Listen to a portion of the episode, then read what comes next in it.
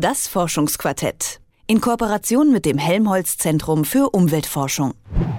Kohle, Öl und Erdgas sind endlich. Das wissen wir schon lange und deswegen versuchen wir, auf erneuerbare Energien und nachwachsende Ressourcen zu setzen. Doch auch diese Ressourcen sind begrenzt, genauso wie unsere Nahrung, denn schon alleine das Land, auf dem wir Nahrung anbauen oder Tiere halten, ist endlich. Das Helmholtz Zentrum für Umweltforschung hat den Versuch unternommen, die Entwicklung unserer Ressourcennutzung abzuschätzen.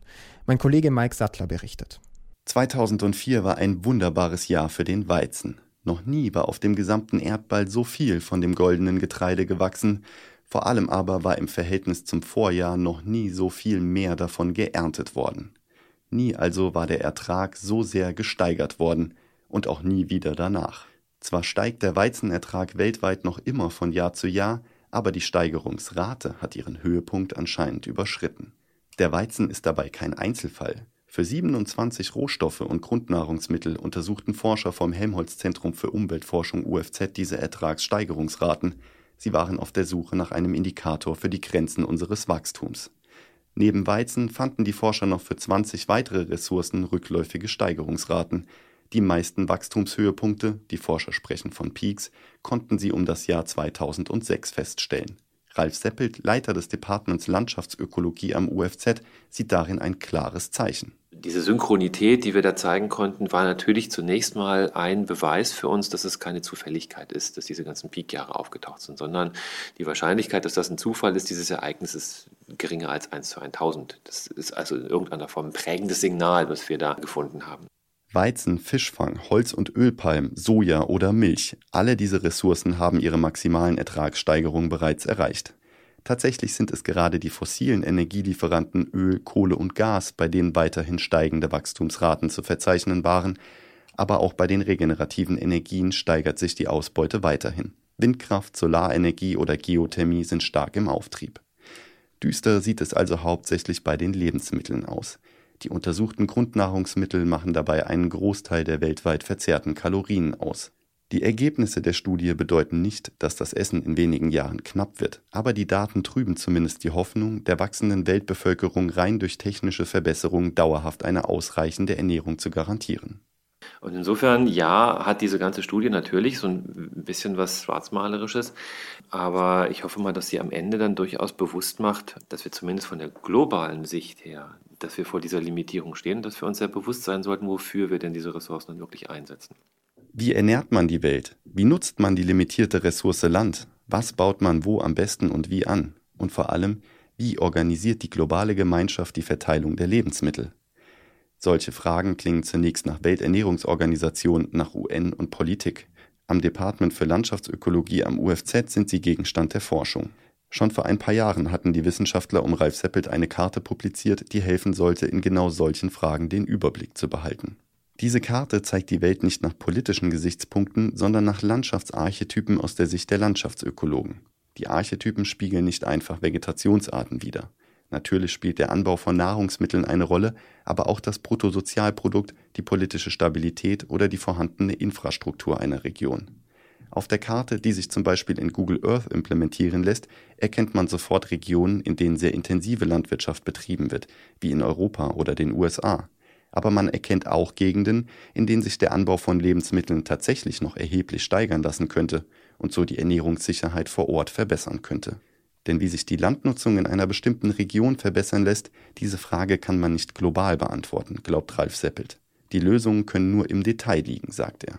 Es mag durchaus sinnvoll sein, dass in den USA, im Mittleren Westen, eine starke Monokultur auf einige wenige Kulturen besteht, weil das da mittlerweile eine hocheffiziente Wirtschaftsweise ist.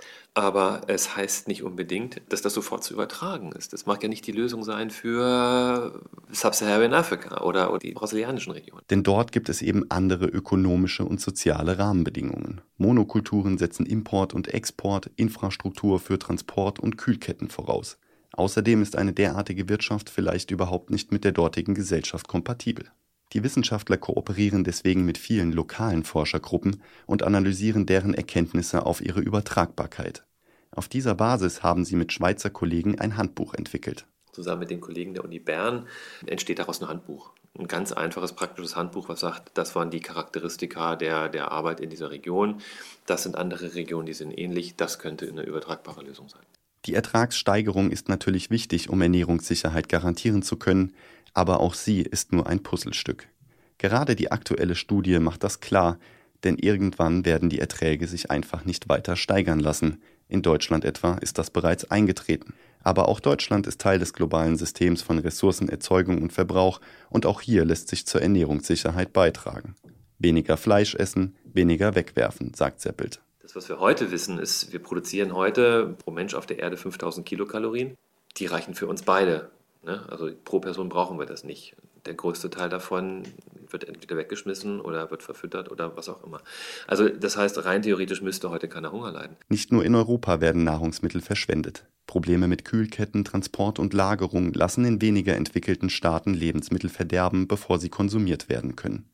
Mit individuellen Essgewohnheiten lässt sich die Welternährung also nicht alleine retten. Für Ralf Seppelt bleibt die Nahrungserzeugung und Versorgung eine globale Aufgabe, auch wenn sie regional gelöst werden muss. Wichtig ist für ihn deswegen nicht nur die gerechte Verteilung der Lebensmittel, sondern bereits die sinnvolle Verteilung der Investitionen. Wo investieren wir jetzt eigentlich? Wo ist es jetzt, dass ein ausgegebener Euro am meisten bringt? Und da würde ich dann schon in Frage stellen, investieren wir es in den Hochertragsstandorten, um da die Erträge weiter zu steigern? Oder investieren wir das eher in anderen Regionen, wo wir tatsächlich mit einfachen, mit Beregnungssystemen, mit, mit einfachen Düngesystemen viel, viel mehr erreichen könnten, um Ernährungssicherheit und so weiter äh, zu garantieren? Auch das klingt wieder nach einem Aufruf an die Welternährungsorganisation und die Weltbank. Es lässt sich aber auch privat mehr Verantwortung übernehmen als nur an der Supermarktkasse. Ralf Seppelt selbst zieht weitere Konsequenzen aus seinen wissenschaftlichen Erkenntnissen. Es gibt bei uns erstaunlich wenig Fleisch. Wir haben kein Auto. Den letzten Schritt, den ich jetzt noch machen muss, ist, dass ich jetzt noch meine Bank wechsle und dahin gehe, wo das Geld vernünftig eingesetzt wird. Das sagt Ralf Seppelt, Leiter der Abteilung für Landschaftsökologie am Helmholtz-Zentrum für Umweltforschung. Mike Sattler hat für uns über seine Arbeit zur Endlichkeit nachwachsender Ressourcen berichtet. Das Forschungsquartett in Kooperation mit dem Helmholtz-Zentrum für Umweltforschung.